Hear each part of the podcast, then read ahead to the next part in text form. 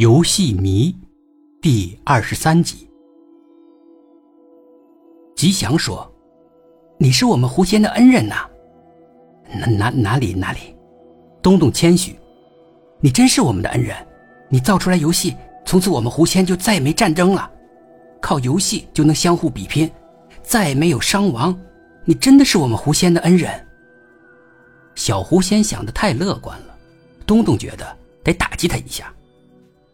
不过，我恐怕一个人不行。一个人不行，什么意思啊？像你玩的这个游戏啊，得几百个大学生一起努力才能够做得出来。那就找几百个大学生来做呗。我们委托你去找，这个事情关系重大，你一定要帮我。我要是将来考上大学了，大概可以。不过，嗯呃，东东迟疑了。不过什么？不过要组织几百个大学生一起做游戏，恐怕得需要不少钱。这一天人类的生活，吉祥对钱的意义也有所了解。你们人类的钱我们没有，但我们有金子，不知道可以吗？金子当然没有问题了。吉祥得到了肯定回答，他高兴极了，他就把他的玉佩取下来，往东东脖子上挂。你上完大学。你就可以用这个玉佩说话，然后呢，我就会来找你，带着金子来见你。怎么对这个玉佩说话？当然有咒语了，不过不难，就几个字，东东一下子就学会了。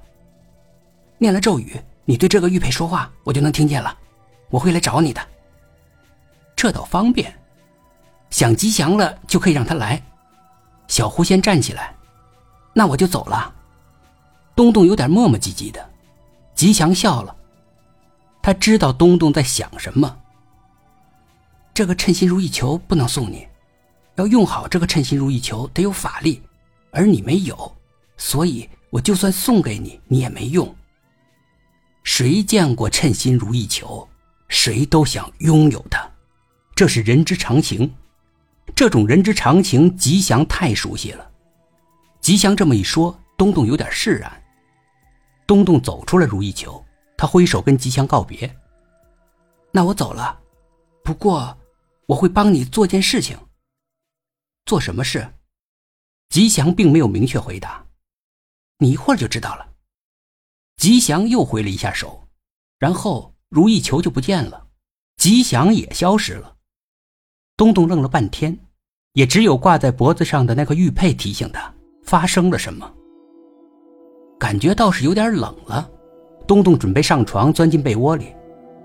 这时有人敲门，是阿姨，她两眼流着泪。我刚才做梦了，我梦见你妈妈了。东东也愣住了。你妈妈给我鞠躬，她求我，求我好好待你。哦，我在梦里答应她，我答应她，就像亲儿子一样对你。哦，但阿姨不由分说就把东东搂进怀里。我会对你好，会像对天天一样对你好。东东不知道该怎么回答他，他完全不知所措了。本集故事播讲完毕，点击上方的订阅，订阅不迷路。